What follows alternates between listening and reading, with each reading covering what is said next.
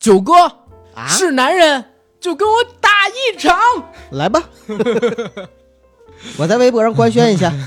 咱们也搞一个这个什么，就是 FM 嘉年呃功夫嘉年华，对吧？Hello，大家好，我是硬核电台主播阿甘，大家好，我是小九。非常高兴可以在二零二零年春节之后和大家见面。具体哪期节目，其实我跟九哥也不太知道啊。在这儿呢，还是给大家拜来一个晚年，祝各位晚年幸福、阖家愉快。俗话说，二月二之前都是年，所以大家呢还在年底，嗯相信大家还在放假吧？这话 咱说不准，你知道吗不？是我故意气大家，因为我知道大家肯定已经都上班了啊，但是我跟阿甘还在放假哟。好贱哦，对，这药水哥一样贱。没有他贱。是，咱俩有没有挑战什么一龙，对吧？我就啊挑战了一下你，趁着你腿没好，现在正好挑战一下。有种就给我打一场，是男人就给我打一场，爱老婆就给我打一场，甄子丹，我宁可倒在他的拳下。我在想还有哪个武术演员是我现在能打得过的？小吴京，不是，叶准老师，是男人就跟我打一场，真爷们儿。有本事别让徒弟出手。你作为叶问的后人，我们来一场叶问武收官之战。阿甘很负责任的说：“哎，我这出来会不会被骂呀？我真的是开玩笑，大家千万别那啥。对对对，我们就是开玩笑啊，但我很负责任地说，我还是不看好你。真的假的？叶真的准老师八十多了，真是我，我跟你说，就是有技术，而且有技巧，一辈子一直研究你你功夫的。看，就是叶问四，他最近上那个电视节目的时候那个状态了吗？走道都颤悠，上炕都费劲。我还是不看好你。好吧，这期节目呢是跟大家预告了好久的中国网红简史，嗯，对吧？从后舍男生到李佳琦，对。其实为什么会有做这期节目的契机？大家听我们开头的时候，这开场白应该也知道了，是因为前两天九哥跟我关注了一场世纪之战，哇，好大型！要问武。哦，不，不能叫要问我，就叫要问，嗯，对吧？来自于虎牙直播的顶流主播药水哥，一月四号大战武林风的职业演员一龙嗯，啊！这场惊世之战药给我们俩的傅启迪，试着切一下他的中路。对药师傅尝试切他中路。要问收官之战，谁谁谁谁出这进棺材，永失我要，对吧？对。当时实际上这件事儿引起的风波很大，关注度也很高。我还记得我在这个微博上边，我还发了一个文一个视频截图，嗯就是当时他们那个官宣俩人要打架的视频。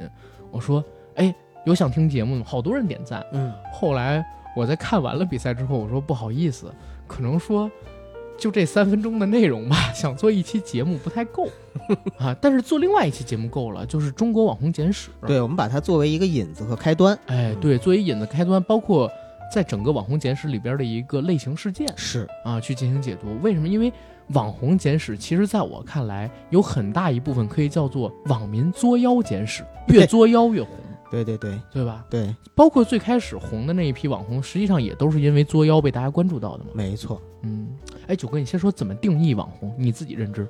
在我认知里，首先网红一定是网络时代产生的产物，然后一定是通过网络让大家熟知的这样的人物。第三呢，一定是在国民辨识度和认知度上面的话呢，能够有广泛的群众基础。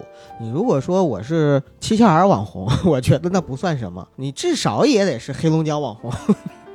就是说，你得有一定的体量，真正成到全民，至少我身边十个人里边五六个都知道他。啊那些就是大网红了，那就是啊，对呀、对呀、啊。现在的网红已经草根化到，就咱们都有人说是网红。啊，但是我真觉得咱不算对，算不上。但是反正就是三点吧。第一个是网络时代产生的，嗯，第二点呢是通过网络平台让大家认知的，哎，红起来的嘛。哎，第三呢是一定得是真正什么叫红啊，对吧？嗯一定是得有一定粉丝体量的，没错这跟我的认知就很像。首先，它必须得根植在网络上边，对对对，离开网络这个平台，没有人认识的，嗯，嗯对吧？？它是通过网络这个平台红起来的。嗯，第二一个呢，它得是个呃能够引起大众关注，而且能够做一些特立独行的事，引起大家效仿或者说讨厌的这么一个人。因为网红不一定说是大家有多喜欢他啊，呃，对对对，讨厌其实也是一种红，只要有流量都是行神。丑，对对对对吧？嗯，你像现在什么请爱我别别别爱我没结果，除非花手摇过我什么。嗯百因必有果，你的报应就是呃我。大起大落嘎，大起大落嘎什么的，对，就是这种，嗯，对吧？网红简史为什么我说它有的时候是一种作妖简史？因为就像九哥说的，很多人、很多事儿、很多代的网红，其实往往是建立在神丑这个基础上才红起来的。近些年之后，网红呢开始有了更多的定义，但其实“网红”这个词出现好像也不到二十年的时间。网红的全称就叫网络红人。没错，对，网络红人。但是现在随着时间的推移啊，我发现网红的迭代比明星的迭代要快太多了。他们走红很快，嗯然后他们更新换代也很快，嗯，甚至现在就是几代几代的网红下来，你会发现网红的定义跟最开始的时候区别特别大。没错。你像中国人可能知道最早的网红，像什么芙蓉姐姐、罗永浩、后舍男生，嗯，对吧？他们有的是卖才艺，对吧？搞怪，对，有的呢就是纯粹卖丑，呃，也不叫卖丑，人家就是说把自己特立独行的性展现出来，展现出来，啊对。然后还有呢，像是老罗当时红是因为自己的教学视频金句，啊，金句啊，跟那个当时中国人所接受到的寻常的老师不太一样，对对对出格。嗯而到了现在，网红有更多定义，比如说我们所知道的一些女团，实际上也是网红出道的嘛，算吧。对吧？嗯我们现在知道的一些主播也是网红，其实网红跟我们传统意义上所知道的那种艺人或者说明星，好像界限越来越模糊。对，要模糊很多了。对，因为咱说句难听的，现在的很多综艺都是流媒体平台去制作的，对啊。在网络上面不不错，那这些综艺里边的演职人员，通过这个综艺火起来的人，算不算网红呢？也算，就是既是明星又是网红。没错，你包括就像柳岩这种已经当明星，回头又过去做直播，然后也很红，那 他可能又从明星变成网红了。大鹏就是从网红，然后变成了一个演员嘛，对啊，啊对吧？这网红的进化，对，大家可能有人不认同啊，但是我告诉大家，大鹏还真的可以算作一个网红，嗯因为他开始就是在搜狐网，对，然后上边做这大鹏嘚不嘚儿，包括说一些主持人的工作，但都是在网络平台上面，他以前是没有接触过大荧幕等等的东西的。是的，到了后来拍《屌丝男士》也是在网络上边短剧红的嘛，嗯，后来才拍了什么煎饼侠呀，然后包括前两天上的那个受益人啊，而且也不能像以前那样，就是很狭义的用是不是科班出身呐、有没有艺能界的这些素养啊，作为嗯他是网红还是明星的一个评判标准了。眉毛红都能红。对呀、因为你像我们知道 Papi 酱肯定是网红出身嘛，自己拍小视频，但是我们知道 Papi 酱他也是从电影学院出来的，科班出身科班出身。嗯嗯、然后很多的明星更是本身不是科班出身的了嘛，嗯，所以这个也不能作为一个评判的标准了。对，嗯反正网红在我看来，现在跟过去的认知区别大在哪儿？就是现在的网红比以前要挣钱多了。哎，以前只是有关注，但是现在呢，网红有了很多种的变现渠道。你做直播也好，对吧？你接商业代言也好，你就像我们知道那个叫没有办法，对吧？小吴同学因为自己的眉毛被一个呃叫什么纹绣嗯啊，就是咱们之前纹身的时候，呃绣眉毛不是不是纹身那期节目，不是纹身的时候，人家教我们的一个名词叫纹绣，把眉毛给绣了一下，嗯结果就红了。对，啊，红了之后，短短的大概半年时间里边赚了有个几百万，包括代言了小米旗下的一些产品，做了一些时尚单品衣物的代言人，嗯然后拍了大量系列的广告，甚至还走了 T 台，嗯，对吧？这在过去的很多网红，过去那些年代的很多网红看来，其实是很遥远的一件事情。对，为什么刚才我俩说，就是网红跟艺人、明星他们中间界限越来越模糊？在这个时代，不在乎你有没有艺能，不在乎你有没有才艺，在乎的是你有没有流量。只要你有流量，你就能带来经济效益。那只要你有经济效益，经纪公司不会在意你是根植于网络红起来，还是通过某一部剧、某一个电影红起来的。你对他们而言都只是艺人而已。没错没错。就我们所谓的初代网红嘛，像芙蓉姐姐也好，后生男生也好，老罗也好，他们的出现或者说他们成为网红，似乎更多的是网络大环境的一个被动产生，没错，本身并没有出于更多的这种博噱头啊、博眼球啊，然后想要挣钱呀、以经济利益为目的为初衷去做的。他们只是想把真实的自己或者是好玩的事情分享给大家。嗯，呃，后来呢，渐渐的网红成了一种我们所谓的网红经济，对。然后有各种各样的越来越多的变现渠道和变现模式。对，所以在这样的情况下，现在的网红制造不光是主动来制造，而且呢，很多公司已经是批量的去制造网红了。所以嗯网红也就由以前那种野生网红变成了产业化的网红。野生，真的是啊，野生网红现在都是家养的，或者说那个就肯德基养鸡场里边一批一批出来的那肯。德基对，每一宿都安心，是吧？对。哎，其实我是在想，就是我还记得的网红，你像芙蓉姐姐、凤姐、网络小胖儿，嗯、奶茶妹、罗罗永浩刚才说过了哈，嗯犀利哥，嗯呃，然后包括大衣哥，春天里边的那个叫旭日阳刚，还有包括筷子兄弟以前也是网红，那肯定的呀，对。从老男孩出道的。然后在大概一二年、一三年之后，我知道类似于他们这种的网红就越来越少。我知道的啊，就越来越少。嗯嗯嗯小吴可能是这几年我知道的仅有的几个吧，跟庞麦郎一起，其他的人都是直播主，嗯然后被我所熟知，好像跟过去那种偶然性才能诞生的人不太一样了。流媒体越来越发达，嗯，呃，不再像以前那么猎奇了。嗯说实话，嗯以前的话，比如说一张照片儿里边有一个特别好看的云南女孩儿，可能就是天仙妹妹。嗯，但是现在的话呢，呃，你不可能一张照片儿里边有特别好看的人就小能胖那个斜眼儿就完全不好用了。对，很难很难再出现这样的。啊，也有像假笑男孩儿什么的。假笑男孩儿都是一一年、一二年那时候的了吧？哎，也是哈，也很对啊、好多年了。嗯就是最近这些年，越来越难看到因为某一个突发事件、一个突发的表情，嗯或者说因为几张照片突然之间走红于网络的。对，反而大家现在认知当中的网红，越来越多的偏向于主播，嗯，对吧？你别管是直播主播呀，还是说像我们这种做嗯那个什么节目的主播，对对内容视频的那种主播等等等等的东西。反正现在这时代，我觉得也挺好。嗯对吧？越来越多元化，而且有一个趋势，我是发现大家对于神丑这个东西啊，开始逐渐的有疲劳了。嗯所以像之前，呃，这样说可能不太好听，但确实芙蓉姐姐、凤姐他们那个时候，很多人是因为要看神丑，然后看到猎奇才能红起来。这些人现在反而不太会出来了。但是你不看快手了吗？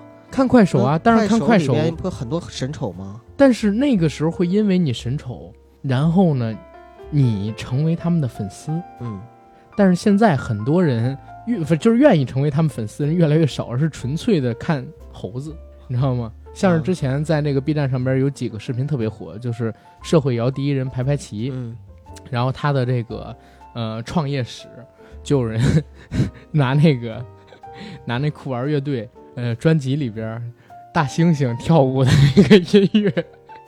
配上了排排齐跳社会摇的音乐，说这是排排齐的创业史，然后有几百万的点击量，你知道吗？啊，就是大家是以一个群嘲的姿态，以一个群嘲的姿态在看吧。但是怎么讲呢？因为社会认知还是有分级的，嗯对所以你很难说就是真的没有他们的这些粉丝，还是有的市场还是在啊，只不过比以前要小，越来越小。可能这些人是远离我们吧。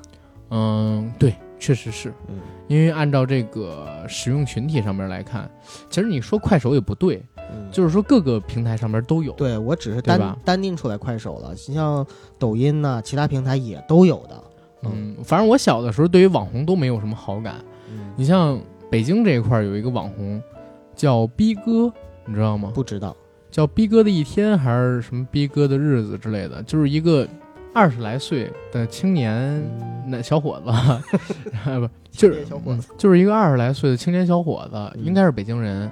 然后去做一些特别无下限、恶心人的事儿。你比如说，当时那个网络环境，因为你也知道尺度很大，他第一个红起来的视频就是在优酷上边的一个，我不知道那是真吃还是假吃，吃这个、对，真吃啊！呃我不知道，但是当时是有从马桶里边，然后拿什么说谁说敢吃什么什么，逼哥敢吃，就这这样就火起来了。他姓傻吧？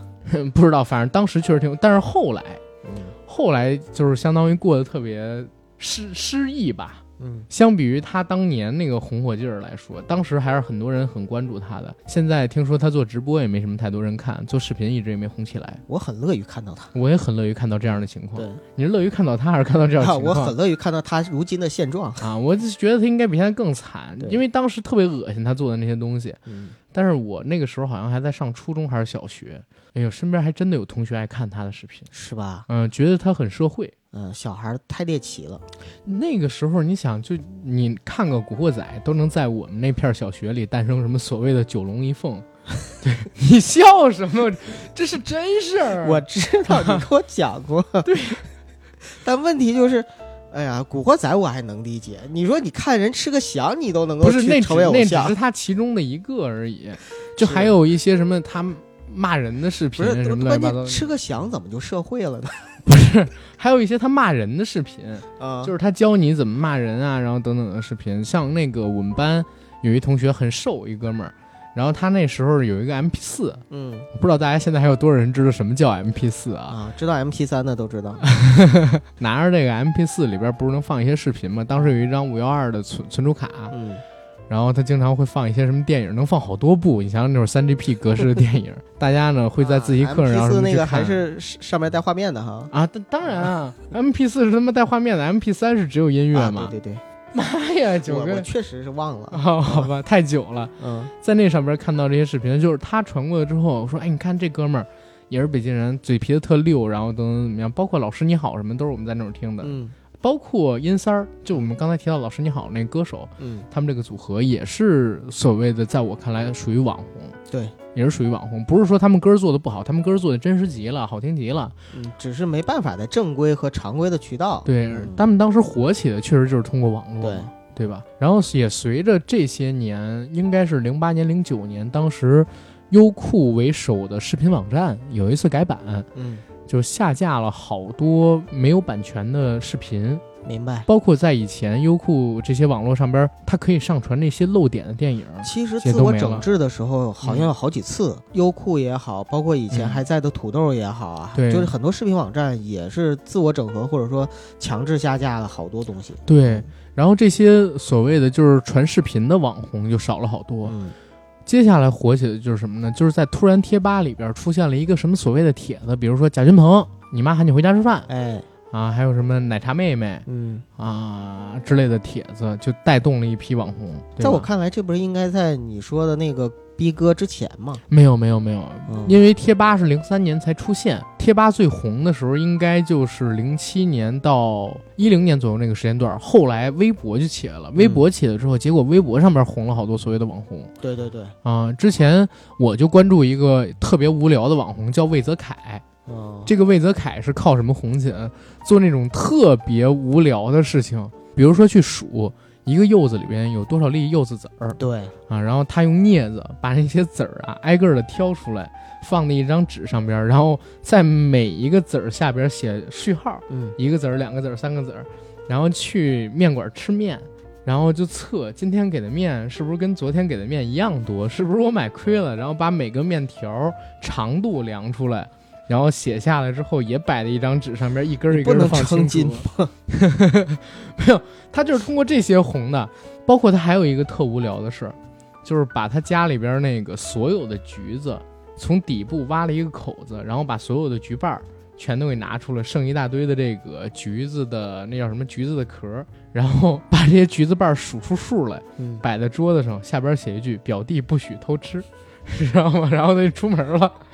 这是他干的事，就你现在想也会蛮有意思的。嗯，你知道这个世界上原来真的是有神经病的，你知道吗？我操，除了你之我当时外的，我当时关注的那个回忆专用小马甲也啊是类似这种，只不过他呢是把这些用图配文的形式去发，然后类类讲一个一个似绿帽故事，对对对，就是有点神经兮兮，又有点好玩儿。嗯，所以现在就是网红的形式越来越多。这是这是刚才说到微博了啊，嗯，后来微博就不行了，之后好像就是什么抖音、快手直播了，对吧？嗯？对对对，哎，不过抖音、快手的直播应该是在后面的，因为最早的时候应该是，比如说斗鱼这种游戏的直播平台，然后嗯在它更早的时候应该是硬的时候其实有嗑花椒什么的吧？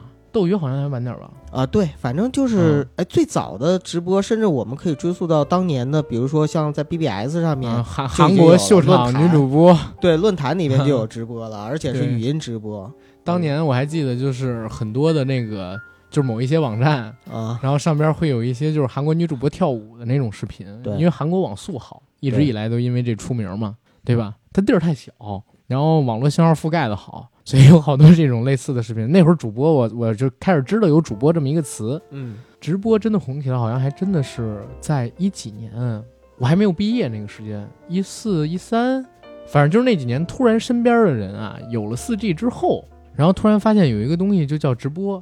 那会儿坐在公交车上，你能听见什么映客呀、花椒啊，天天打广告啊、陌陌之类的东西。对对对，很很有意思，很有意思那个时代。然后咱们每个时代分别举起几个人来跟大家好好聊一聊吧，然后看看这个网红的发展史。可以啊，因为嗯刚才我们是笼统的跟大家介绍了一下，对，但实际上呢，在我们的人生履历里边，应该说是不同时代有不同的网红的代表。对嗯，这只能说是我们自己的一个认知啊，包括今天这期节目提到，所有都是我们自己对于网红的认知对。我们有局限性啊，这个提前要跟大家说清楚。那从什么时候开始呢？咱们聊。就进入两千年之后吧，我觉得反正国内的网红基本也是两千年之后。然后今天我们聊的可能都是以人物为主体，嗯，对吧？然后这个人火起来，所以一般都是音频或者说图像。如果各位要说什么网文之类的那些，那可能就太早了，那还得回到就是上个世纪九十年代末没错论。坛时期的一些东西呢。我们还是以人物为代表性，比如说像什么芙蓉姐姐这类型的开始说。哎，你都说芙蓉姐姐，咱就从芙蓉姐姐开始吧。行，啊，芙蓉姐姐其实她是在二零零二年八月份的时候，有一个叫史恒霞的女孩，在北大的 BBS 考研板块发布了一篇帖子，叫《北大，你是我前世最深最美的痛》。她没想到这个帖子啊，就当时当天就成为了 BBS 的十大热门话题之一啊、也想不到就是北大论坛帮她走上了初代网红的道路。她从此之后呢，在北大的 BBS 上就开始活跃起来了，而且不只是北大未名啊，还有水木清华呵 呵两个板块一起发布。比如说一些动作夸张、博人眼球的，我们你还记不得叫 S 型？就芙蓉我姐，当然记得啊芙蓉姐姐那个 S 型那样的一个照片，然后配上犀利的文字，比如说我那妩媚性感的外形和冰清玉洁的气质，让我无论走到哪里都会被众人的目光无情的揪住。不行，我现在说起来的话，我而且他还有这样一句话，还是有点鸡皮疙瘩。偶是世界女人味儿和曲线美的代言人，不许玷污偶的冰清玉洁。我的妈呀，这些词听着像原始社会的，你知道吗？但当时确实是当年的热词。都都说偶是吧？啊对对对大虾、菜鸟，嗯嗯嗯，然后嗯你也往上冲浪，嗯，哎呀，好好好怀念，我没用过这些，我操，我都用过。还有八八六，八八六，我操，嗯，现在是二三三六六六啊，对对对，所以芙蓉姐姐应该是在我的直观的视觉印象上，应该算是我的网红鼻祖了。哎，我记得芙蓉姐姐有一段减肥了，是吧？阿甘？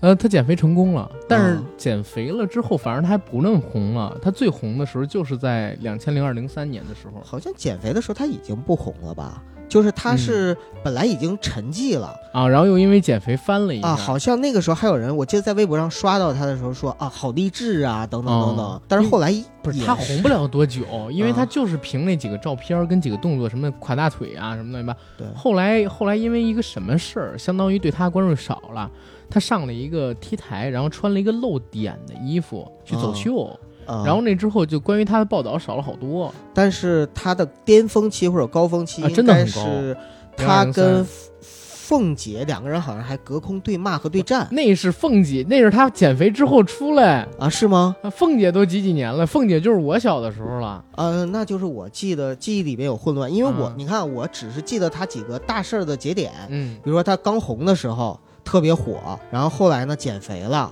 然后有点励志，然后你说那个漏点那个事儿我也记得，啊，啊，然后因为他火的时候，其实下边很多人是骂他的，对吧？对。骂他，然后他跟别人对骂，对，然后有那种就是自我感觉特别良好，然后就觉得说所有的骂他的人都是世界对他的一种欲不琢不成器的感觉，然后一直嗯到最后的时候，他跟凤姐隔空对骂，我是有印象的。然后后面我真的就再也不记得他有什么浪花了。他嗯。最红的时候应该是零二零三年，当时就是有报道说，在那个论坛上边，同时有超过五千人，嗯。就学校论坛啊，有超过五千人在等他，就是发新的帖子、发新的消息。然后他曾经在上厕所的时候被几十家媒体追着采访，哦就是他最火的时候。而且这个东西也是跟时代有关，就是我看过一个数据报道，说是零一年到零五年，嗯中国的网民从大概一千三百万，然后就变成了一个亿。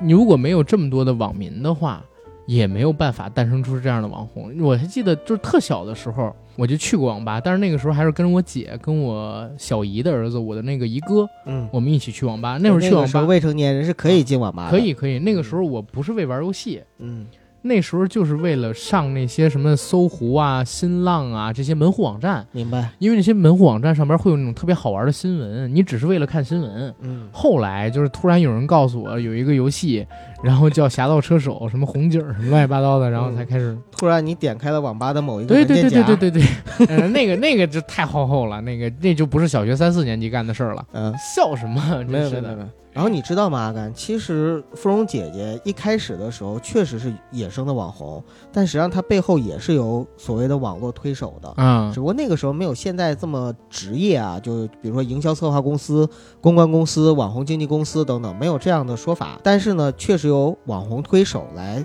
策划你的走红。当年有一个叫杨军的人，他应该是成立了中国算是最早的一批专业的网红推手公司吧？他应该在芙蓉姐姐之后签的吧？那肯定的呀。啊，好像是在他啊复出之后才签呃，不杨军可不是在他复出之后。啊。就是芙蓉姐姐走红了之后，杨军就联系上了他，哦，然后呢，就是相当于他不前期、对对对，他策划了芙蓉姐姐就是沉寂之后的瘦身跟翻红。对前期的时候呢，就最早的那个照片肯定是原生态的，对，但是后面芙蓉姐一系列行为其实是有杨军的影子在的。开始就是自我感觉太良好，后来就是杨军说不要停，妹妹继续大胆的走下去，不要停，哥还行，是吧？然后 哥帮你。这是芙蓉姐姐，嗯但是我有印象，第一个网红还真不是芙蓉姐姐，是谁呢？是我在电视里边看到的。电视里，就是当时 BTV 改版，嗯北京电视台改版，嗯多出来卡酷频道。那会儿我还是小孩儿，我会看卡通频道的节目。在卡酷频道里边有一个那个主持人叫什么呢？现在现在已经不太红了。当时他会有一个就是什么卡酷天下这样的一个短节目，在里边经常会分享一些就是快乐东西之类的短片动画。在其中大概三到四期的时间里边，他跟我还有我这个年龄阶段的小朋友分享了我们那个年代非常知名的一对组合，叫后舍男生。你是在电视上看到的后舍男生？嗯，因为后舍男生是早期那些网红里边极少数的不卖丑、嗯不做那种恶心的下三滥的表演，然后就火起来的人嘛。而且他们本身也受过良好的教育，就是在大学宿舍里边，嗯然后模仿英文歌，模仿国内的一些流行歌曲，嗯很朝气阳光、学生气。对然后这样回去挺正能量向上的呀。后舍男生后来我才知道，他其实是很多人对于网红初代的定义，包括他是第一个在油管上边红起来的华人组合呢。还是前两年好像因为后舍男生其中一个人参加了某一个节目，还引起了网络上边对于他们一段追思，说当年的后舍男生特别好，甚至他们宿舍里边因为有一个哥们儿常年在背景里边打游戏嘛，不出声不转头，啊所以有一个梗叫“最佳第三人”，也是因为他们火起来的。嗯，后舍男生是二零零五年的事儿。嗯当时呢，就是广州美术学院有两个大三的学生，他们就穿着红色的阿迪达斯套装，然后在宿舍里边开始狂欢啊、模仿后街男孩的歌，比如说什么 As long as you love me 啊之类的，其实就是对口型不出声嘛。啊、所以有有些人也说他们是小咖秀的鼻祖，他们就是小咖秀鼻祖，在我看来，不过确实也是很久之后了才有小咖秀。对，他们把那个就是这种视频放到网上之后呢，开始这些视频就像病毒一样火爆了。那时候主要我们也没见过，我第一次看他们唱的歌还不是后舍男后那个后街男孩的，肯定啊，我在卡酷上面看到的是他们唱 S.H.E 的那个，就是社组合的那个叫什么呢？你是电，你是光，你是唯一的神话，那是什么？啊，对 Superstar，Superstar，对对对，这首歌啊他们还唱过什么潘玮柏的《不得不爱》《光良的对童话》什么的，啊，对，不得不爱也是那个时候听到的，啊。就是当时没见过这种东西，我看的时候正好是在吃饭，我都笑喷了。对吧？就是当时他们浪费了我们家好多粮食，何止你没见过，啊何止我们中国的网友没见过，真的老外都没见过。日本、韩国的网友都没见过。所以当时这个视频火到日本和韩国之后，日本的网友专门把他们这种表演形式就嗯称为叫做空唱，空唱，对，然后上传到好好形象。上传到上传到就是跟 YouTube 类似的那种，就日本当地的那种 Nico Nico 那种啊视频网站上，对，然后呢，播放量也是在瞬间就超过两百万，还收获了很多粉丝。对，但是他们后来啊，相当于出了个错儿，就是发展没有走好路。首先，后舍男生这一块儿，我还真是之前了解过，他们是相当于出了名之后就签了经纪公司，然后要做自己的唱片，要演自己的戏，然后开始干了是吗？，对，然后不太重视网络这一块儿了，在那嗯段时间里边就、干了一个什么事儿呢？参与了《十全九美》这部电影。然后出了一个单曲叫《海盗船长》，嗯当时那片子的导演呢还是李湘的老公，为什么我要这么说？就是王岳伦王岳伦儿，为什么要说这么一前缀呢？好像不太好。就是反正就是王王岳伦导的《十全九美》，当时在里边演俩配角。其实那个片子他俩还算出彩，虽然片子本身很烂嗯啊，但是在那之后，两个人相当于重心就不放在网络营销上边儿，然后想往影视圈去转，结果迅速的就过气了。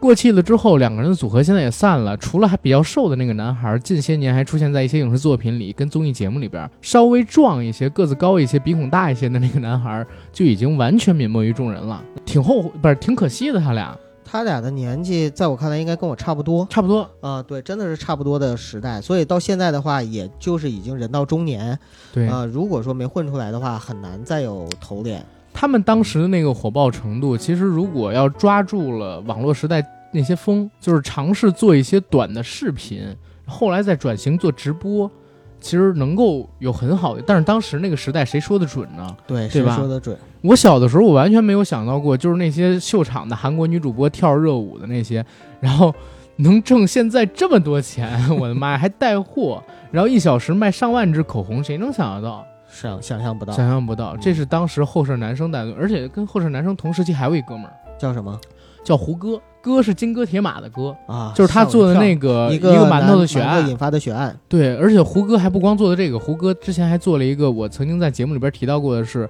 二零零六年，然后中国赢得世界杯嗯，那样的一个视频，啊，非常非常的逗。他剪了好多的视频，说这个当时的国足主教练从桑拿房里、从洗浴中心里、从 KTV 里、从那个蹦迪的夜店里边，拽出了所有这个中国男足的球员，把他们聚集到一起，努力的练球，最后他们终于夺得了世界杯的冠军，拿到大力神杯。这是当时很有意思的一个事儿，你知道吗？我操，好像那时候有好多这种视频，恶搞视频，对对，对就叫恶搞视频，就叫恶搞视频。当时的视频质量也高，像什么教授也是在那个时间火起来的，嗯哎，不是教授都比较靠后了，那都很靠后了，真的。反正后舍男生是一个很好的印象。后舍男生之后，九哥你有印象的是谁？后舍男生是二零零五年火的，嗯，然后在他之后，其实我有印象的应该就是凤姐，因为她是零九年的时候没有小胖吗？啊，一张图片哈。，对，小胖是大概什么时候我记不清了，也是因为我零五零六印象很深刻，就是小胖那个照片儿，嗯包括就后来也看过他演的短剧嘛，就是在呃那叫嘻哈工作室吧，但是他长大了之后就呃还是那个能认出来的小胖，但是没有那么可爱了。对啊，对，但是小胖就是到底是什么时候火的，我真的是已经记不住时间线了。零零五零六零七那三年，那三年哈，嗯你看，因为一张在学校体育场上偶然拍得的照片儿，就能够被全网的网友疯狂的转载。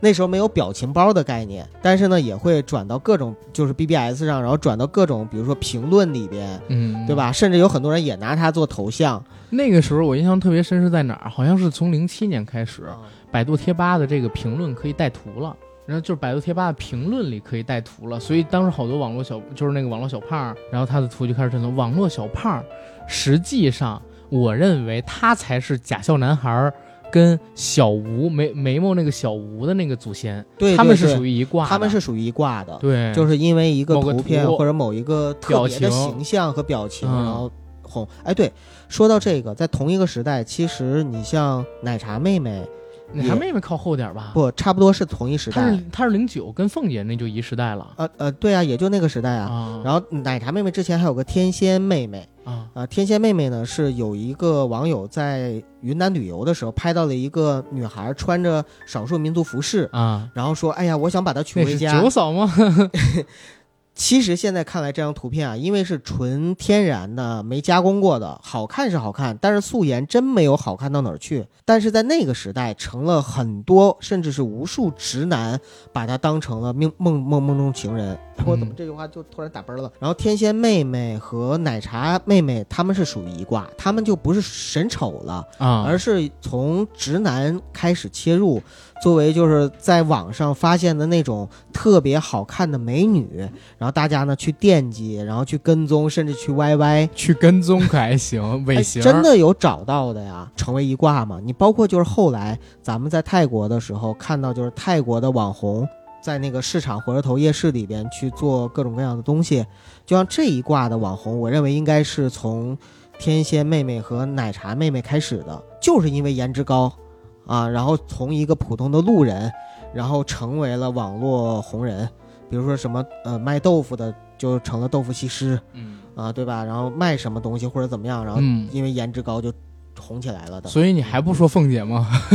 对对对，要说要说到凤姐，凤姐呢其实是呃当年在二零零九年，我记得上海哎，等会儿我先问你一个问题，啊周哥，凤姐到底是不是目前为止红的时间最久的网红？不是，呃、还有还有谁比他就是红我认为老？罗是一直红着的。但是老罗现在他不是网红了，老罗现在啊是因为创业一，直以网红的身份或者说姿态、形式在红着的是吗？他从去年才被封杀，嗯对，相当于火了十几年，呃，要是从某种意义上来说，你这个说法确实是对的啊。嗯，一直活跃在大家眼球里，而且一直以网红的这样的一个状态去活跃嗯啊，，因为很多网红要么就是沉沉沦沉寂了，要么就转型了或者进化了，对对，还有的创业了。嗯，你讲他的过程吧，我真想听听。嗯，其实啊，就是在上海二零零九年的街头，如果你当年走在街头上的话，你会看到一个个子很矮小、长相上面呢不太符合大众审美的女孩子，在四处的派发她的征婚启事。你知道凤姐多高吗？凤姐不是不到一米六吗？不到一米五，不不到一米五，一米四五。还没有冯提莫高。对，凤姐呢，当时派发的征婚启事上面宣言非常的夺人眼球，说我需要找一个必须毕业于北大、清华或者是国外名校的，必须具备国际视野的，必须呢是在沿海或者是北京、天津等地户籍的，身高在一米七三到一米八三，长得越帅越好的这样的一个男生来恋爱。为什么我配得起这样的男生？因为本姑娘是自九岁开始就博览群书，到了二十岁的时候达到顶峰，智商呢前三百年、后三百年没有人能够及。主要研读的是经济类的书籍，以及知音、故事会等人文社科类的书籍。这样的一个宣传标语，然后网友呢就把他的照片，包括他的这个征婚启事的内容，全都 PO 到了网上。被曝光之后，就被大量的转载啊！当时就大家觉得，天哪，这这个女孩子为什么可以有如此的自信？然后很多人就开始去批评她。当然，这种批评的话呢，呃，只是在网上去批评，比如说这是一个呃没有自我认知的女孩啊，然后是一个不知天高地厚的女生啊，等等等等。但是凤姐呢，主动的就在网上跳出来说，我就是凤姐，然后我就是那个女生，然后我认为你们说的不对，怎么怎么样，就开始去跟所有的人去应战。她主动的找到了，就我们刚才说的，捧出了芙蓉姐姐。或者说在幕后推了芙蓉姐姐一把，包括就是天仙妹妹也有幕后推手是她的那个杨军，她主动找到杨军，然后呢去跟杨军的公司说说能不能推我一下，就是也炒作炒作我，因为那个时候已经有炒作这个词了，就是零九年的时候已经有炒作这个词了。杨军的公司呢也坦然接受了，并且把凤姐这个角色呢也像芙蓉姐姐一样，跟她就进行了交流之后说你应该用什么样的包装，那个时候没有人设这个词儿，就是说你应该包装成什么样子。然后公司呢帮他写了征婚的广告词儿，发帖的时候呢，把这个帖子首选在猫扑、天涯等等这些当时非常有社会影响力的网站上面，不断的顶帖、转帖、回帖、踩帖啊。对了，当时你知道吗？就是其实有水军的说法，水军的作用呢，就是公司买了水军来各种顶。这个论坛上的帖子，把它通过顶、转、踩、评论等等方式呢，就是顶到这个论坛板块的前面，这叫顶帖来维持热度，然后慢慢的引导网友呢自主的转帖，让凤姐征婚的帖子出现在各大门户网站的新闻板块。这个时候，其实传统的媒体就上台了，就已经发现了凤姐这样的一个有知名度的女生在网络上引起了轩然大波，于是就开始跟进。最早的呢是江苏卫视有一款叫《人间》的栏目，这个节目呢在凤姐火了之后就把她请过来了，做做了一期节目。其实做节目的时候，主持人包括在场的观众啊什么的，其实跟凤姐肯定不是站在同一个立场嘛，所以问的问题呢其实也挺有争议性，并且也挺犀利的。嗯呃，凤姐呢一一的去针对这些进行了自己的解释和反驳，然后 然后在这个过程里面，其实网友就分成两派，嗯一派呢是认为凤姐其实就像我们大家开始看到似的就觉得就是神丑，嗯啊，瞧不起她。但是慢慢的有一些不同的声音说，凤姐其实本身还是挺有才华的，然后有一定的一个内涵和阅读量嗯等等等等。然后到最后的时候呢，凤姐就又通过整容啊、接婚纱啊等等等等，包括出走美国，嗯就后期的时候出走美国，我记得她出走美国还有一个特别重要的前提，嗯是当时在零八年还是零九年，他接到了一个网游的代言，然后从这网游的代言里边，他跟凤姐呃，他跟芙蓉姐姐、苍井空一起去代言的，嗯，然后每个人赚了得有上百万。对，他拿到这些钱之后，他又去了美国。去美国之后，他写了一封信，公开信，好像是通过微博还是什么的，好呃像说自。己再也不回来了，对，说自己再也不，回来了，说我一直就想去美国，嗯，我做的一切都是为了赚钱，我现在实现我的理想了，然后我再也不要被人看不起，等等等等，怎么怎么样？就是当时在网上好多人就开始说，哎呀，大家都是小丑，只有凤姐才是真正的聪明人，咱们看她是小丑，她把我们给玩了。对呀，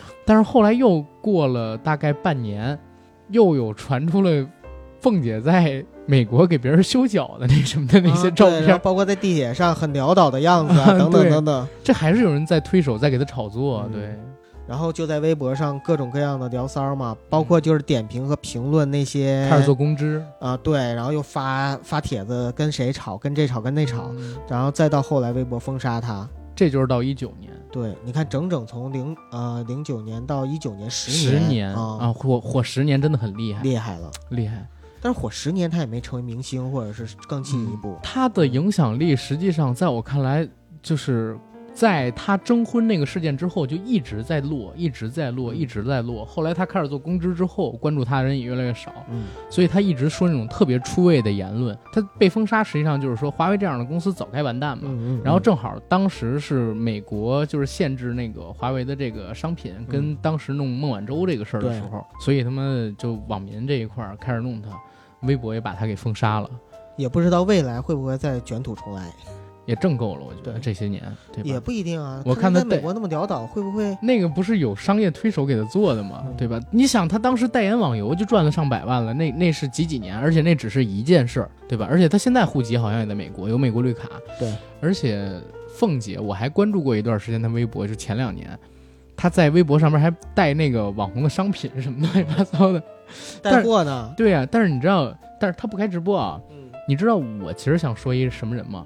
我不知道现在还有多少人记得，但是我相信所有人都会记得，九零后在当年有一个共同的称呼，叫非主流。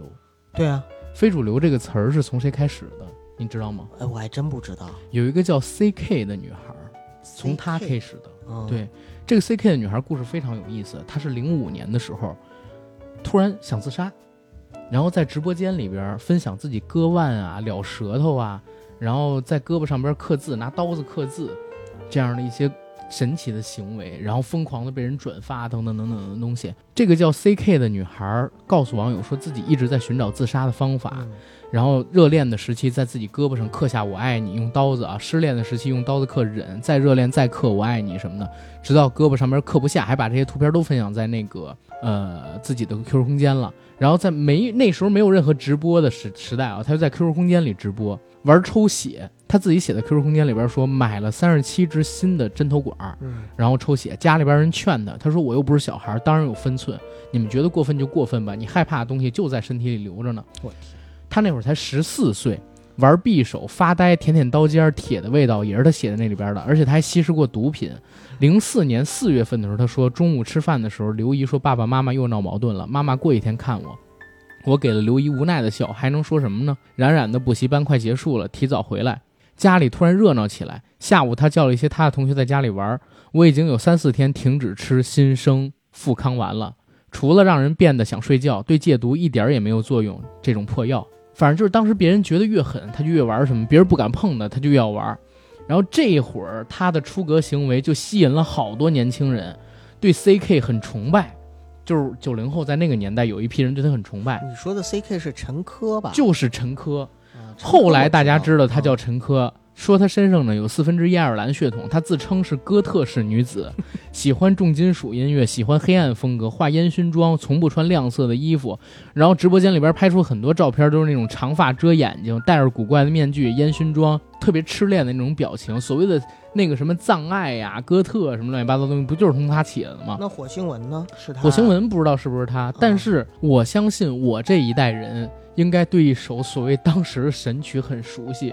别飞向别人的床，我没听过。飞向别人的床，你没听过吧没有？就是九零后的人，就是我那一代上初高中的，应该很多人都听过这首歌。哦，就是陈珂他创作的。然后当时那个歌词是什么？什么彼此都会感到多愉快。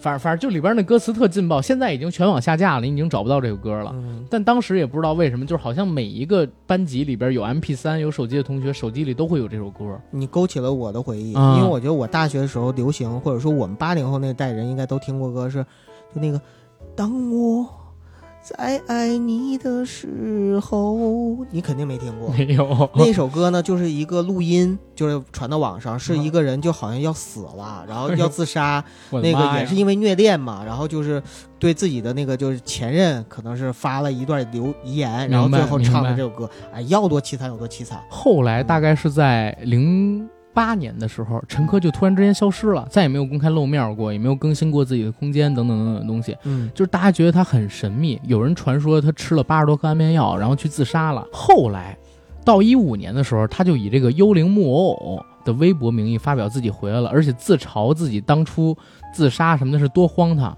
他写说：“大家好，我是陈珂，七年不见，你问我死了就死了，为什么要出现？因为我活着呀，自杀未遂，死掉的是我属于少年时间那段荒唐。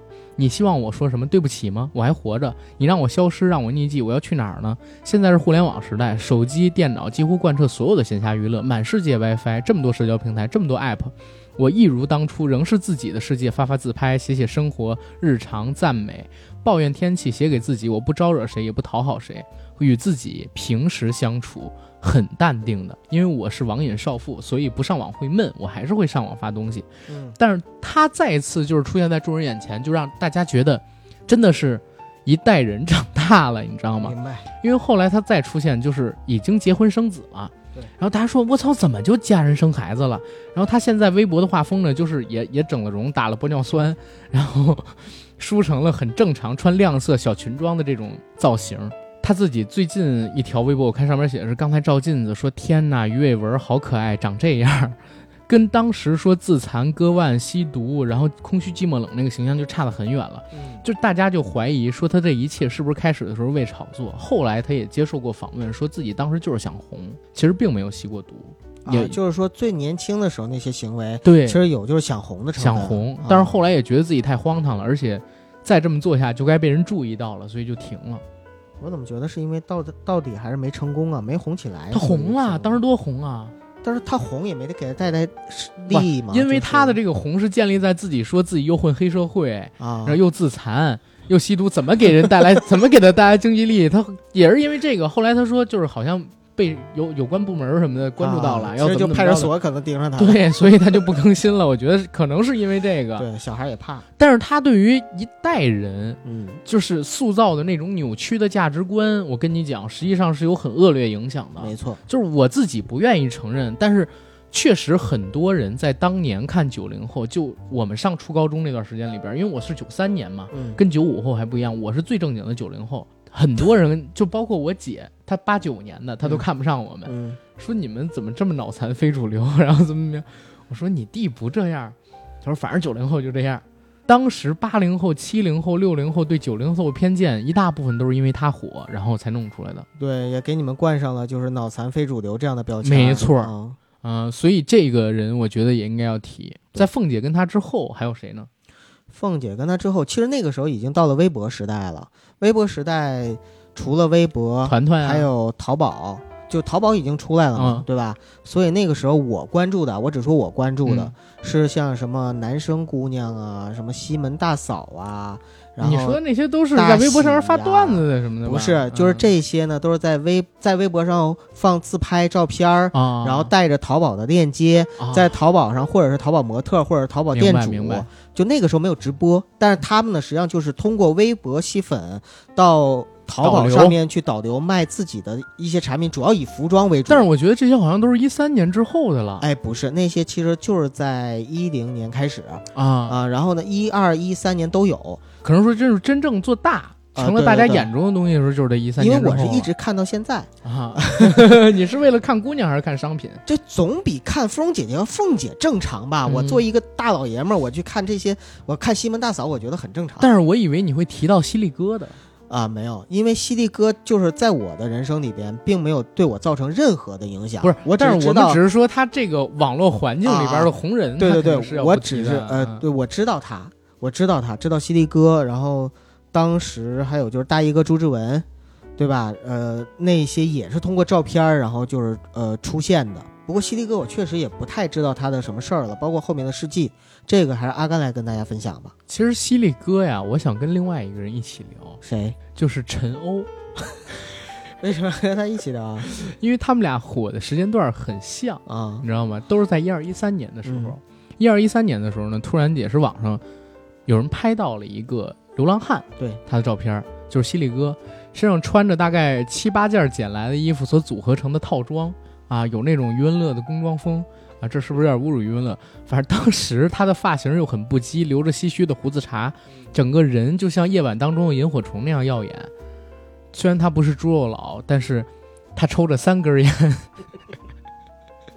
走在大街上就是那个最靓的仔。后来到了，应该是他这张照片儿在贴吧上边红起来不到一个月，就有好心人找到了犀利哥的过往跟他本人的真实身份，大家才知道原来他是一个有精神疾病的流浪汉。然后因为有精神疾病，大概是三到四年前走失了，跟家里边失去了联系，回不到家。还有人给他采访说：“你想回家吗？”他说：“想。”你家在哪儿呢？我不知道。好心人通过对好心人通过就是我们的公安民警找到了他的家人，然后他的家人把他接回了家，迅速的就把他包装成了一个秀场模特儿，好像是半年接了四十场商演，然后挣到了他们家的两栋小别野，嗯，再接着就是沉寂。但是犀利哥在当时那个时间段特别火，就火到他的照片那一张照片，其实他就火的那一张照片，火到全网都是。名字就犀利哥这个名字也火起来了，嗯。好多人也说自己是犀利哥，啊当，然不是说就那会儿好像都叫么什么哥什么自称哥什么什么哥啊，什么，请你不要再迷恋哥。哥只是个传说，对 对 对。啊，就是当时好多这个不都是因为犀利哥这哥字儿起的吗？对，就是女的红了叫什么姐，啊，男的红了叫什么哥对，之类的。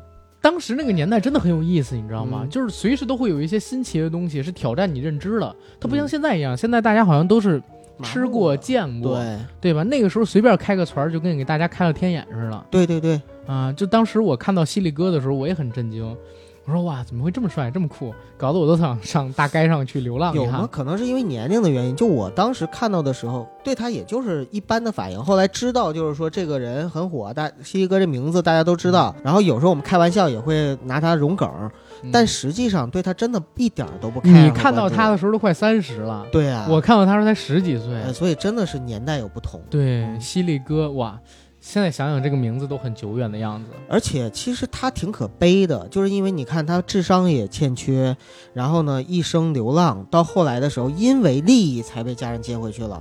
我相信其实他未来过得不一定很好。没错。嗯，然后陈欧老师呢，也哎是、对我忘了。对我为什么要说陈欧老师？陈欧老师也是以某歌的形式，哎，就是走红的代言歌，嗯对吧？我为自己代言对，啊，他自己其实陈欧现在大家可能关注他就是会少一些，聚美优品现在也不太行了嘛。嗯，对吧？或者说就根本就已经不行，自营商品几乎已经没有了，现在全都是外购。但是他们质量跟物流这块儿做的也有问题，接店还好，还算是市场份额第一。但是所谓聚美优品实际上已经创业失败了。嗯然后陈欧被人关注的越来越少。最近一次上热搜，好像是因为他聚美优品三月一号三周年庆还是几周年庆的时候，抽了一辆宝马汽车啊，给那微博转发用户，抽中的那姐们儿呢，选择的折现兑了十八万。当时这个事情上了热搜。嗯嗯当时我是陈欧，我为自己代言，让陈欧真的火起来了。对，然后迅速上了各个综艺节目，聚美优品也因为他的这个代言火起来。当时很多人说陈欧自己一个人顶了好几亿的广告费用。对呀、这个老板其实，在这件事情上我还是挺佩服他的。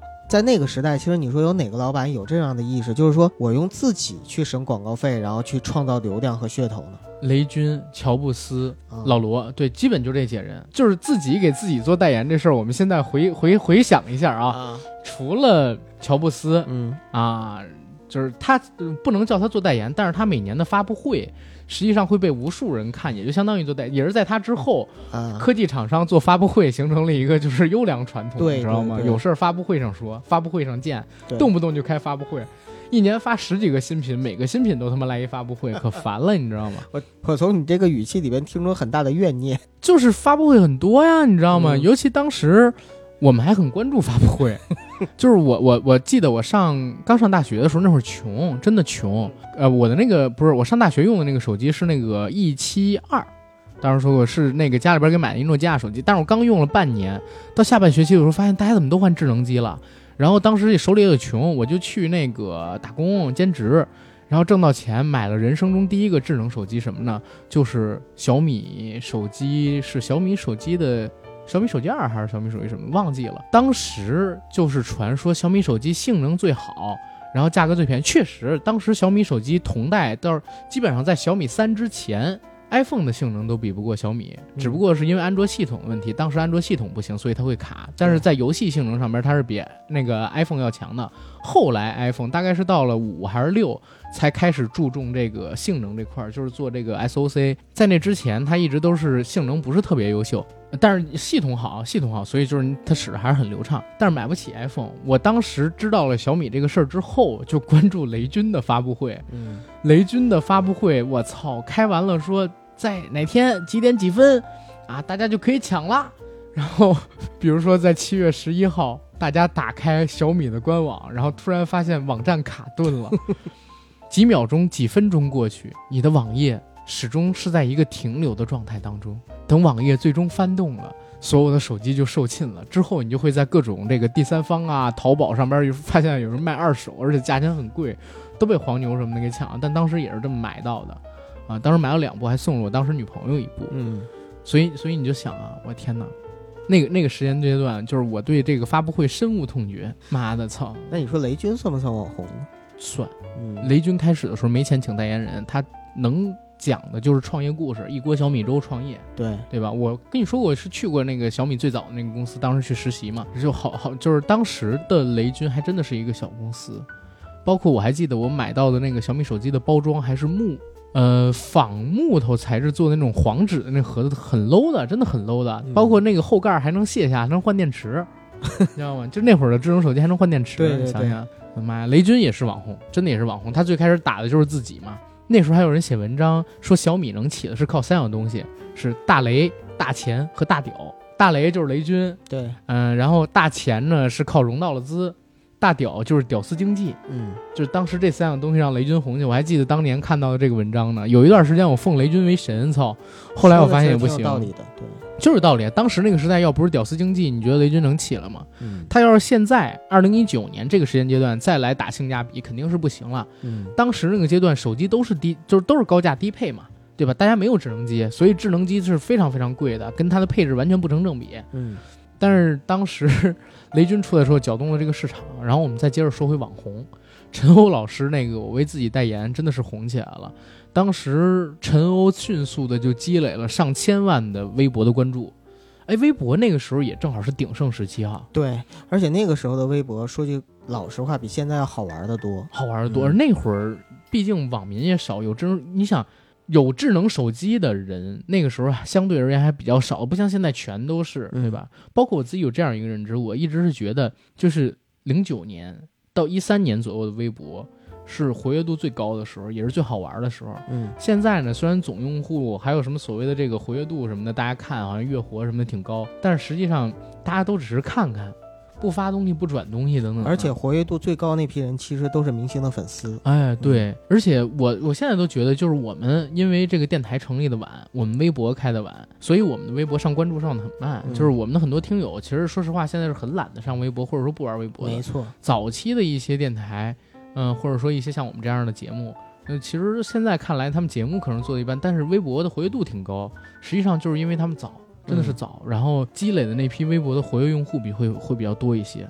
那个时候你看有很充斥着微博上充斥着很多的公知、大 V、嗯嗯嗯，啊，然后那个流量主战场那是。对这个搞笑的那些营销号，对 你说营销号现在普遍我都想骂，操什！么留几手，对吧？好像还有刚才我说的回忆专用小马甲，嗯，这都是在当时那个时代出现的。对，回忆专用小马甲好像三千多万粉丝呢，说。对啊，他们当时是都是通过这个微博火起来，并且通过微博真正的赢到地了。明白，啊他们是用广告，呃，用广告，然后去在自己的很多的这个帖子下面去进行植入广告，然后植入的广告其实也很成功，也收广告费，那是最早的在微博上面进行盈利的一个方式。嗯，没错儿。嗯、在那之后，其实还火的一批，其实我们也也得提一批人，就是除了微博之外，就是微信公众号也火了一批网红。微信公众号我记得是一一年的时候出来的吧？呃，微信是一一年出，微信啊公众号一四一五年才出，啊，那就比那个微博要再晚一批，再晚一批，晚很久。对，微信公众号最开始出来的时候是什么火了？是同道大叔啊、每日短视频之类的那种，就是专门讲星座，还有每天分享一些特别短视频的东西。因为那个时候竞争少，它不像现在似的。现在就是大家也知道，就是做公众号比看公众号还多，对。对吧？然后甚至有人说，现在看公众号实际上都是做公众号、做做做公众号的人在看，行业自嗨，对但是因为做公众号的有超过七千万嘛，这其实挺笑的啊。但当时真是公众号阅读是一种潮流，同道大叔迅速的积累了上千万的关注之后，就把自己给卖掉了，嗯，卖了过亿，好像是很多人做公众号初衷真的就是为了将来卖的，啊。Papi 酱不就是吗？Papi 酱不就是在微那个微信公众号上火的吗？他是在公众号火的吗？在公众号上啊。啊，我还有在看到他，啊，他是微博，可能都是后来吧。我最开始关注他就是在公众号上每日的更新，嗯，然后什么他毕竟的日常，台湾腔的东北话，啊，东北腔的台湾话，上海腔的东北话，等等等等东西，呃就开始在间中国话里边融英文也是他的梗儿，啊，嗯，中文话里说这个英文，或者用英文说中国话，然后等等，就是一些土词儿。但是当时看的时候也觉得很很逗。但是去年的《明星大侦探》也已经告诉我们了，Papi 酱已经不是顶流好久了。嗯，我不做顶流好多年，兜里边只剩好多钱。上海买了房子，现在要了儿子。呃，什么剩下不知道怎么唱了，不知道该怎么编了不管怎么说，Papi 酱呢，其实人家已经转型成幕后老板了，然啊。后他呢也有资本了，所以但是影响力比那会儿小，影响力小就小呗。他其实现在就是靠自己的创业，已经相当于是赚到了人生中的很多桶金，嗯，然后已经开始就是走向了正常的一个营销模式了。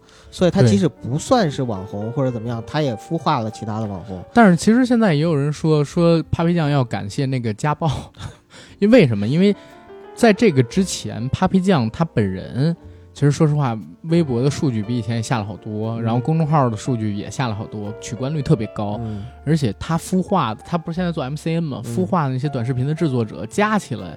全加起来就是几百人加起来都没有他自己一半的粉丝高。你知道在二零一六年 Papi 酱刚火的时候，还有另外一个姑娘也火了。谁？她跟 Papi 酱相当于现在是完全不同。李子柒啊？对，啊，因为李子柒她到现在为止的话是属于越来越火的状态。李子柒是因为墙内开花墙外香，前嗯前段时间还有一个争论，就是有老外写了一篇文章说，在中国姑娘的视频当中看到了真实的中国，结果引来国内的口诛笔伐，。说这不是真实的中国。对，嗯，或者反还有人讨论说是李子柒的中国和华农兄弟的中国，到底哪个是中国的乡村？其实李子柒他的 那个视频里的中国，我在我看来绝对不是中国，但是我中国的乡村也不是天天吃 那你肯竹定鼠那，那都不是，那都不是。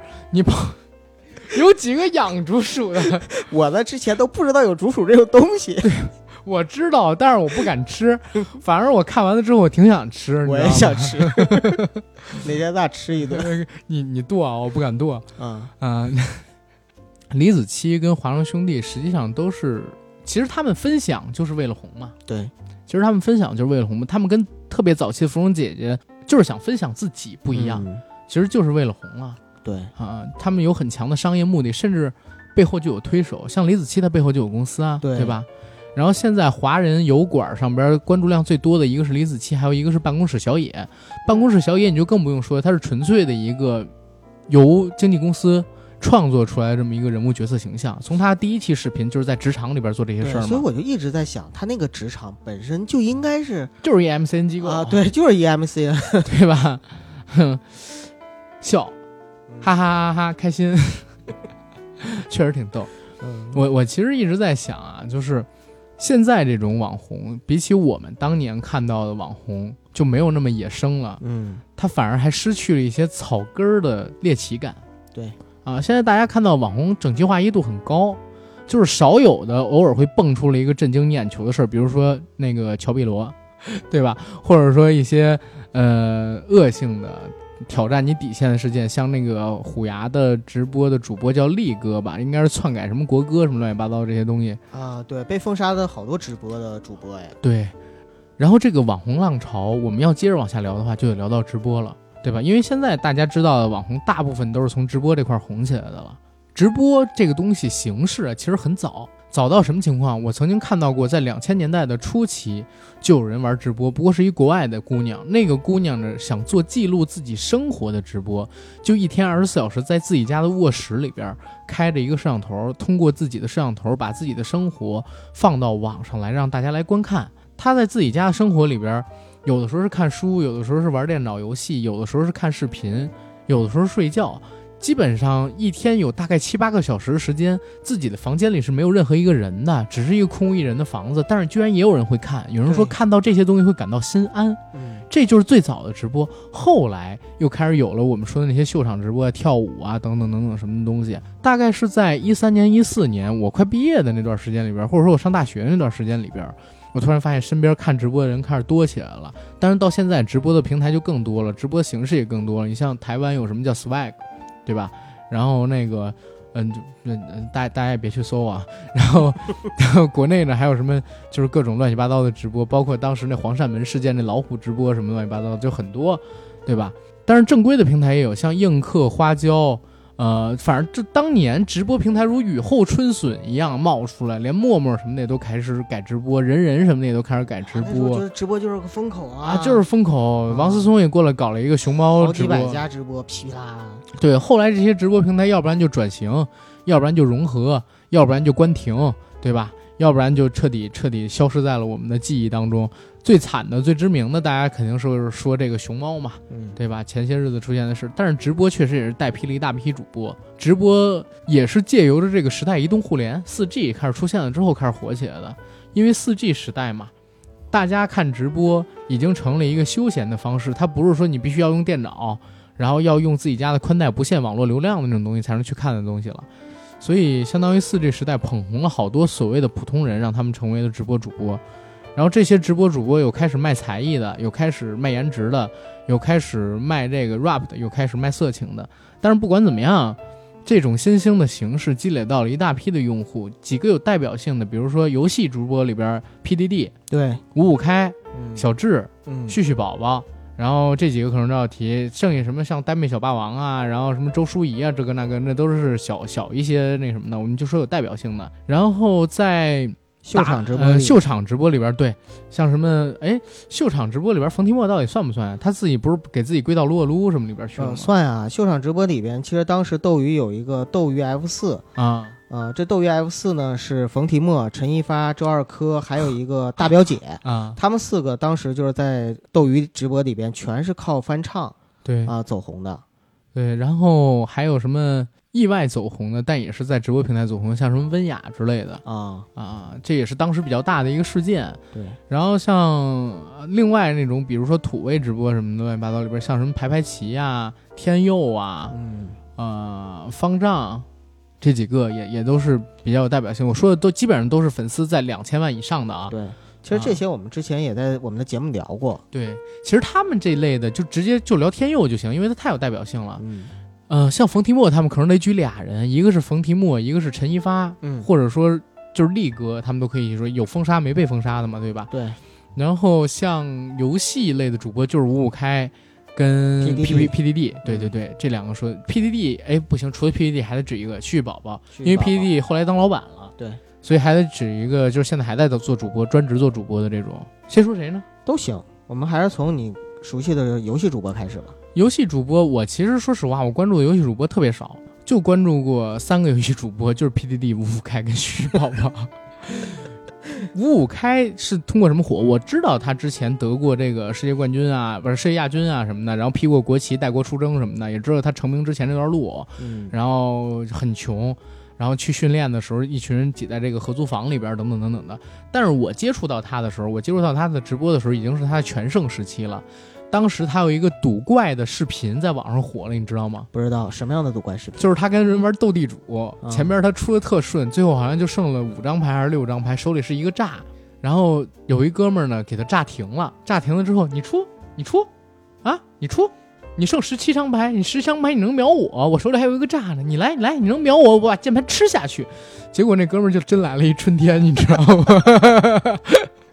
说当时陈刀仔就是就是那个赌侠里边嗯，能用二十万，然后赢多少多少钱。今天我赌怪卢本伟 就要怎么怎么样，怎么，就是因为这个事儿红的。但是我也不太看他直播，嗯，因为我说实话，我不是特别爱玩撸啊撸什么的这些游戏明白，啊。后来开始吃鸡火了，我才开始关注他，结果就出现了那个二十八杀事件嘛，嗯，对吧？然后开挂，开挂之后死油不承认，还教唆这个粉丝骂人，结果被封杀。对直播主播他是挺有代表性的，他比他就是属于这个职业的电竞玩家、嗯电竞选手，然后转型做主播的。对所以这个算一个。然后旭旭宝宝呢，其实国服刷图王，但是他其实技巧挺一般的，包括 PK 技巧，包括说刷图技巧虽然也不错，但是都是建立在他装备太强的基础上。旭旭宝宝是 DNF 里边最知名的土豪玩家。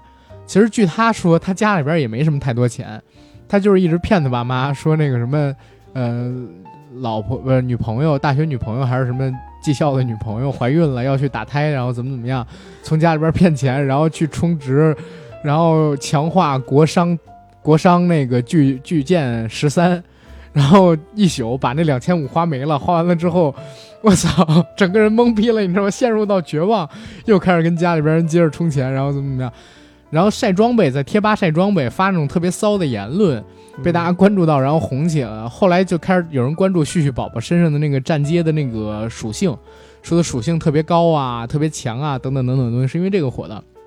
再到后来，他就开始做直播，因为旭旭宝宝特骚，嗯，他特别容易说骚话，然后就火起来了。什么，哎呀，爸爸求你了，你给爸爸上去啊！然后，哎呀，就是这样，没错，就是这样，就这我还没有认真呢，我认真了吗？我靠，就基本这种东西，你知道吧？然后火起来的。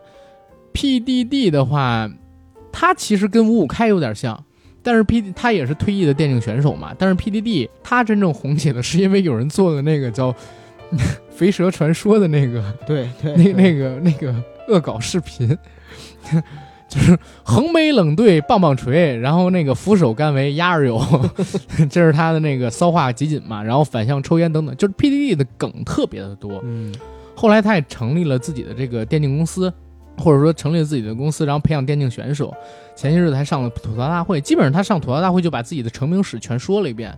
咱现在也不用说太多，基本上现在我刚才提到的那些游戏主播以男性为主的啊，嗯，发展的最好的，现在还有最大市场的，就还剩下旭旭宝宝跟 PDD 两个了。PDD 你说了当老板了吗？嗯，嗯旭旭宝宝是直播的收入最高的游戏主播，男性啊，这应该是没有之一。去年好像还打破了斗鱼的这个直播充值，因为大家知道，就是刷礼物跟刷这个，就是跟跟买商品带货不一样啊。因为你买商品带货，相当于能买到东西，所以大家更愿意花钱，就是普通人也会愿意花。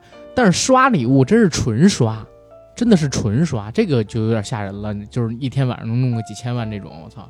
听说就是他在阔别一年，然后回归直播的时候，当时还没有到那个 PDD 直播间是吧？对啊，他啊本人还没到直播间，就已经刷了四十多万礼物粉丝给他了。嗯，对，旭旭宝贝也是，他当时从龙珠然后转战斗鱼的时候，呃，五个九直播间，当时呢他妈的还没开，离他正式开播还有大概三四天，消息传出来，五个九直播间里边就开始疯狂的有人刷礼物，刷了好多好多，把他冲到了日榜第一，就是还没开播就已经日榜第一了，对着黑屏的这么一东西，我还贡献了一张办卡 在那边。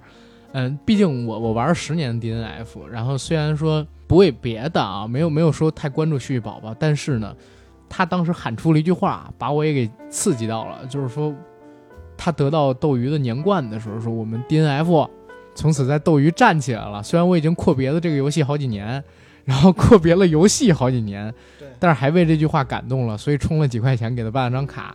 说实话，少了我那几块钱，他可能得不了 年冠，知道吗？所以最大功劳是你。我们我们这票玩家吧，嗯因为后来好多人都把他跟 DNF 绑到一起了。就是那我都不玩 DNF 了，但是我会看他的直播，或者说偶尔看一些他的那个 B 站上边的视频，然后就像我自己还在玩那个游戏一样，回忆一下青春什么的。哎呀，那都是青春。然后 PD 五五开什么说完了，九哥讲讲嗯冯提莫，然后陈一发什么的呗，还有力哥。因为这个刚才你讲的呢，其实所有的这些主播，就是不论是 PDD 他们还是陈一发、冯提莫他们，其实都是属于游戏主播。但是呢，游戏主播里边呢又有两类，就是呃男生那种呢，往往都是属于技术流的，或者说以游戏为主，或者搞笑的，啊、对，然后搞笑。但是像这些女孩儿，尤其是很漂亮的女孩儿，其实她就是以游戏为辅，然后以才艺为主了。要不然唱歌，要不然跳舞。啊、很多他们的粉丝去看他们呢，就是不是看他们打游戏，看的呢就是他们的脸，或者说看他们边玩游戏呢边去，或者说就是看他这个人去。就是他妈缠人家身子，你下去。哎，对你这话说的太对了。你像冯提莫啊、陈一发啊、周二珂呀，还有大表姐，是我刚才说到的，就是斗鱼 TV 的 F 四这几个主播里边呢，我重点就说一下冯提莫，他是最幸运的。他是在二零一四年九月份的时候呢，在斗鱼开的自己的网络直播的生涯。嗯当时呢是在英雄联盟分区做一个职业的女主播，然后本来打的一般，然后长得也没有多惊艳。不过有一次直播的时候呢，冯提莫是偶然之间用麦就是给观众唱了几首歌，结果唱歌这嗓子一出来，就一亮嗓子，人气马上就飙升起来了啊！于是他其实自己也爱唱歌嘛，所以就粉丝一边起哄，然后呢他就一边唱，结果就有人给他封了一个叫“斗鱼第一歌姬”的称号。然后开始就唱起来了，甚至就养成习惯，就是看冯提莫一边打游戏一边唱歌，然后一边跟大家聊天儿。最后的时候呢，就冯提莫就从职业主播慢慢的成长成了一个歌手、一个明星，开始上综艺，开始接品牌代言，开始发专辑，开始开演唱会。所以现在你再打开这个冯提莫的直播的话，你会发现冯提莫已经清一色的全是唱歌、直播、唠嗑了，就几乎你都看不到他以前就是直播游戏的这样的一个痕迹了。现在在酷狗音乐上面，如果你去查数据的话，你能看到搜和听冯提莫的歌的人有1.8亿，基本上很多的歌手都没有这个数据。他现在基本上就是唱歌唱累了才会打会儿游戏。对你现在在听冯提莫，或者说你在搜他的新闻的话，你会看到他在什么会计门，呃然后呃隐婚 啊是吗？不是，我是说他是在什么蒙面唱将猜猜猜呀、哦极客电音呐、这就是原创晚啊对啊，在这些上面呢，就能看到他啊啊。当然，大家看的途径是不一样的。啊啊，对对对，对啊，他还拿下了什么碧欧泉呀、麦当劳啊、苏菲这些大品牌，啊，代言什么东南汽车苏车。菲还是大品牌呢因为你想跟他代言同样的是什么？像 AB 呀，就是啊，Angelababy 什么的。对啊，都是明星，所以就是其其实他在咖位上面现在是跟他现在也在往艺人就是明星这方面，或者说他已经是一个艺人和对他明星了。马上还要出专辑，哎，已经出专辑了，马上还要上一个戏。嗯，对啊，你看他已经圆满的完成自己的个人演唱会，也发布了自己首张同名专辑叫《冯提莫》，而且他演唱会的时候啊，在演唱会下面就坐着另一个游戏主播，就是 PDD。啊、p d d 哎呀，所以说他下贱直播是个 PDD 下贱他的身子对，PDD 下贱不是，我认为冯提莫下贱，缠 PDD 的身子。可是 PDD 在台下呀，他那还不放过他。好吧，好吧。嗯然后力哥呢，其实就可能是我认为个人觉得有点可惜啊。呃我觉得不可惜，他做后来做的那个事儿作死，对对对，我我认为可惜不是说对他这个人可惜，而嗯是有一批没有抓住机会的这样的年轻人，我为他们可惜。为什么？行差踏错的年轻人，因为这些年轻人其实是有机会，本来已经红了，嗯然后呢，他力哥是北京人，对吧？啊是吗？对，你北京代表队丢脸了，他本来就是一个北京小孩儿，然后呢，当年呢就是在网上火，也是因为直播中唱歌，嗯声线呢稍微有一些中性和沙哑抽烟的烟嗓，啊，然后呢就是长得又那么漂亮，其实我觉得她比冯提莫好看，我我真是这样觉得。我我没我不太记得他长啥样啊。呃，他他其实，在颜值里边，我个人认为是比较好看的。啊，然后呢，另外呢，就是跟网友互动啊，等等等等。其实他红，绝对就是因为他个人很讨喜。嗯呃，当时红的有一批这样的年轻人，但是这批年轻人有一个很大的问题是什么呢？就是他红了之后呢，第一就是他本身啊，可能有一些黑历史，这些黑历史呢，在后来呢会被挖出来。但是其实有黑历史被挖出来，并不是一个人就是最终就是消失在大众眼里的一个绝对原因，嗯。而是因为他红了、飘了、膨胀了之后呢，他在应对这些黑历史的时候，他并不是很谦逊，或者说并不是被呃捧起来了之后，对很知错、嘴硬。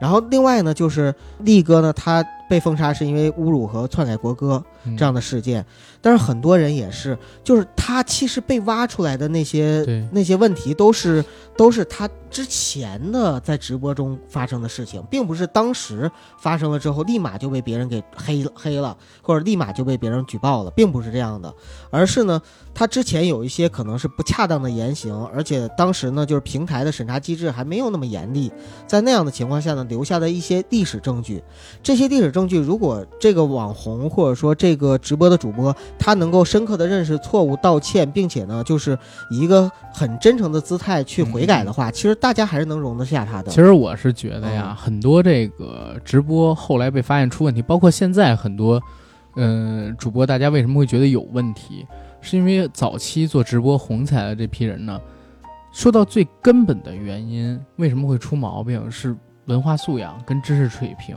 欠缺。有些是有才无德，有些是连才都没有，就是无才无德。你比如说像是我我举我这个可能是我的偏见，但是我觉得也是有道理。你比如说像是那个五五开呢，是相当于一直在打游戏，然后自己呢，第一是思想政治课，可能高中就没读过，对吧？然后上大学也没学过马列，何止是思想政治？是是只是这么说嘛，对吧？不想说的没上过高中这事儿。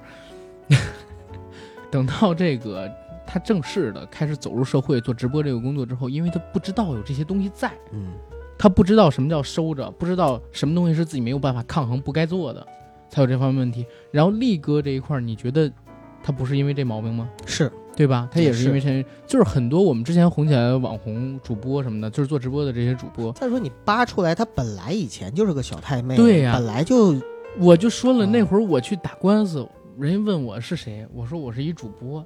就法官看我的眼神儿特特别不对，你知道吗？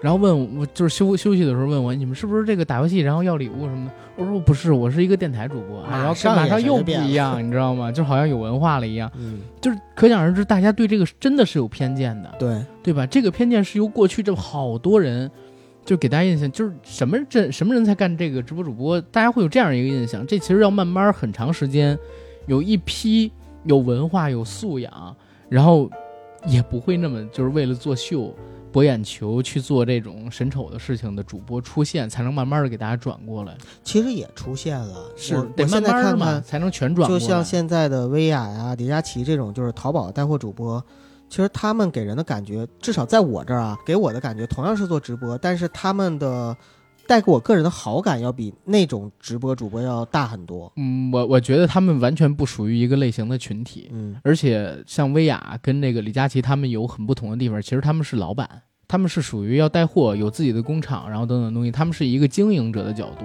然后刚才我们所提到所有的主播都是艺人，都是艺人，这是完全两，这是完全两回事儿。这是不是侮辱艺人这个词儿？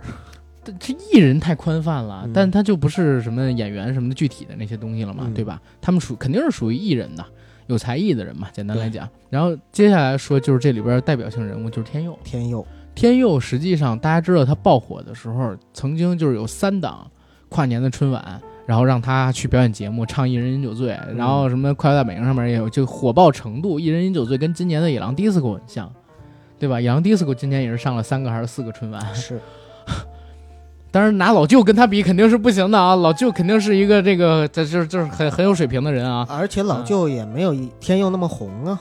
嗯，呃，对对对对对，他只是歌红，但人没那什么。天佑当年呢有一个记录，就是纯他不是带货啊，就纯刷礼物的有一个记录，号称是一场直播有五百多万人看，对对对，就只为刷礼物的那么一个直播，然后有五百多万人看，哎这个太吓人了，而且是他的一个生日会。所以你这么说我就理解了，因为之前我们说所有的这些主播，他的主要的来源还是在于纯是粉丝，然后去捧他，呃，比如说做 PK 啊什么的，或者给他刷礼物，纯粹是这个打赏。但是像那个李佳琦他们完全不同，是因为他们是带货经营，带货，然后他们拿提成，对，对吧？或者说他们自己跟平台分成。对对对，或者说他们自己有供应链，然后弄货，直接拿这个分成的收入他自己出产品。他们是经营者，然后也是生产者，但是呢。天佑他们纯粹就是一个艺人收礼物分成的这么一个这么一个存在啊，所以在我看来是属于完全不同的。天佑当时有过那么火的阶段，大家也知道他的成绩经历，其实就是最开始的时候在街头卖炸串儿，对，后来在网上拍一些视频。他所谓的那些视频呢，比如说有什么呃假装黑社会，在街头乱打的，然后被人拍酒瓶子的，打的一头血的，也有就是在街头唱着那个比较悲伤的歌，扶着酒瓶子往前走的，就是基本上早期都是这种视频。他。被封杀了之后，我看过很多关于他那个落井下石的文章啊。这落井下石的文章，这是落井下石文章。就是他被封杀之后，好多号来蹭他的流量，把他过去的那些视频的黑历史全弄出来了。他的黑历史就在于那个时候，为了过于想博人眼球，装黑社会，对，装黑社会，然后呢，在这个街面上边拍那种打架的段子，说狠话，对，说狠话，拍这种吸毒的段子。然后在直播间里边骂人的段子，尤其国家后来对于喊麦这一块还严令禁止，对吧？其实你不觉得他们其实最重要的问题就是真的没有给那些价值观导向，对，就给那些孩子做任何的榜样，就像你一开始说的 C K 一样，对，陈科啊，真的会影响人。对啊，所以就是我挺。觉得就是封杀天佑这个事儿，国家做的是对的。对啊，我有的时候有人崇尚文化自由，但是有的时候过于自由了，真的也不对，对吧？尤其这些东西，就是早进早死，全突突的就完了，对吧？或者说你就出一明令条款，这所有的主播持证上岗，对吧？然后你对这个证件的考核你再严一点，基本上就行了。我觉得，毕竟这个行业得正规化，对吧？嗯。要不然的话，咱们往外一说，电台主播人也会以为是主播，咱也挺丢人的。嗯。这也不能五十步笑百步，开玩笑，开玩笑，开玩笑。这这是刚才说到的这块儿。最后，其实要说的就是我们现在提到了去年现象级的一个网红李佳琦，但是也得聊温雅，薇娅啊，但是也得聊薇娅，对对吧？他们俩是去年现象级的两个，因因为带货直播这个事情已经有好几年了，大概一五年就有。但是真正火爆起来，就是一八年、一九年的事儿，就是出圈了。对，为什么我会这么讲？因为大家会发现，越来越多的平台出现了所谓的带货，连抖音跟快手都出现了带货直播这样的，他们加了那个所谓的这个售货车呀，然后带这些商品啊，等等等等的东西，链接呀什么的。实际上就是一八年跟一九年形成的这股风潮嘛，而薇娅跟李佳琦就是这里边最具有代表性的，然后剩下的像什么黛古拉 K 跟辛巴什么的，我们就不说了，那个可能说就是带的总量没他们多，嗯啊，然后还属于传统艺能界正在转型的这么一批人，因为他们还能刷礼物嘛，但是李佳琦他们是纯粹没有礼物，纯粹靠这个所谓直播带货的。之前我看过一个采访，就是采访薇娅，然后给她写成了一篇文章，薇娅跟她老公两个人最开始的时候呢。相识在哪儿？相识在北京动物园。嗯，然后薇娅之前是一个十八线女团，她的一个里边的成员跟几个人组成的这么一组一个女团，想要出道，还发过专辑，后来没红，然后薇娅就开始做网店。在网店那个阶段里边，她认识她老公，然后他们两个人就开始自己给自己做模特，自己给自己销售产品。是，然后在淘宝上面开了自己店铺，很快做到店铺之后，后来淘宝开了直播，后来呢有了微博，他们就在微博跟直播上面开始各种带自己的货品，就这样，她算是最早一批的带货主播，所以她也是熬了很多年，对，熬了很多年然后才起来。但是也有一个说法，就是她自己说的啊。虽然熬很多年，但是他其实很早也就很有钱了。他做了大概网店之后四到五年，就已经在北京买房了。嗯啊，所以这个优秀的人到什么时代都是优秀的。对，只不过他又赶上了一个大风口而已。嗯，而李佳琦呢，跟他有不同。李佳琦呢是在一八年的，在一八年之前算是小红。一八年双十一跟那个马云拍的那个广告，对，拍的那个广告，然后一下大火。就是双十一的那个广告嘛，然后马云也卖口红，他也卖口红。因为之前李佳琦正好创造了一个记录，好像是五分钟卖了多少支口红，好像两千多支。嗯，所以相当于马云呢跟他 PK 那一场，马云才卖了十几支又输了。李佳琦的名气在一八年的双十一之后被好多好多人知道，然后一九年终于迎来自己的爆发一年。对，对吧？各种记录不断的被刷新，比如说直播的带货成绩过七千万、过亿等等成绩。尤其李佳琦他的形象相比于。一些其他的主播而言，比较阳光健康一点，是对吧？跟普通传统印象中大家的这个主播卖丑啊，等等等等东西，博才艺啊，等等东西不太一样。他们是销产品，而且确实你会发现在薇娅跟李佳琦的直播间，你买到的东西同等质量可能会比一些其他平台要便宜。李佳琦最开始的时候是刚来上海，是也是一个小草根儿，嗯。然后他呢也没有什么家境和背景。当时在上海的时候，我记得他好像是在化妆品店吧，也就是给人做那种我不知道那个行行话叫什么，就是销售这些化妆品的这些柜员儿，化妆品销售员。人家好像是个英文，就很洋气的英文。，sales，、啊 肯定不是，呃，但是这个算是他的一个，就是也是积累的经验嘛。嗯后来呢，就是在他们那个公司有一个就是网红推广计划里边脱颖而出了，啊可能是因为形象好，然后又呃会说，比较嗯招人喜欢，然后就把他捧成了他们那个公司在淘宝店上面的一个就是直播的主播对对对，然后捧着捧着，结果发现哇一发不可收拾。没有啊，咱俩前两天不跟小曼姐聊这个事儿吗？啊他们跟李佳琦不还有合作，给咱讲了李佳琦发家史嘛？啊，说李佳琦开始的时候做了大概得有小两年，一直都不温不火。我一发不可收拾。也可以两天，就是人在这条道上算是找到自己的路了吧。呃，对，但是他也分享了一个事儿，说李佳琦有一年说快不行了，说嗯不想再那么弄了，准备要转行怎么着，然后回了一趟老家，回老家之后拜了个什么，结果回来之后就开始大火，你知道吗？对对对，这是真有人跟我们这么说啊真的有这种说法，但是我不不知道真的假假啊。但是他确实跟李佳琦合作过，让李佳琦帮他卖过一款货，啊，也说现在人卖个眼影卖他们的货了呃，卖只卖那个眼影，别的全不卖了。啊，要卖全卖大牌货了，对大厂的。之所以卖他们的，是因为李佳琦还没有火的时候，他们之前合作过，算是有有交情，所以帮他们卖，但只卖那一款嗯，啊，别的什么都不给卖。然后后来现在为什么也不爱找李佳琦了？因为李佳琦把价压得太低，然后而且要后端的分成了。这个要说一下，就是对于很多这种带货主播来说，全网最低价真的是很重要的一件事儿。嗯呃，之前呃，李佳琦好像是直接就是在前几天开怼过薇娅，就怼薇娅是说什么呢？就是在直播间里边跟自己的粉丝说说，现在我的粉丝全都去把那个货退掉，怎么怎么着，就指的就是薇娅好像是跟他好像是带了同一款的一个货，嗯，但是好像是因为价格的原因还是怎么样？啊，对于他我知道那个那个什么一叶子面膜好像对，对于他们来说，其实全网最低价很重要啊，嗯这是一个非常有竞争力的事儿。然后另外呢，就是李佳琦和薇娅，它有一个很大不同在于哪儿呢？因为李佳琦它本身带的货呢，都是跟平台进行分成，嗯嗯嗯，所以呢，压低了。这个成本之后，然后再跟公司、再跟平台做了分成之后，他自己拿到的可能不到五成，大概是这样的一个方式。然后像薇娅的话呢，因为他自己现在就有工厂，嗯。然后他带的很多东西其实都是他自己是老板，嗯。所以实际上他每次带货直播的时候，他能拿到的能高达最高能达到七成左右。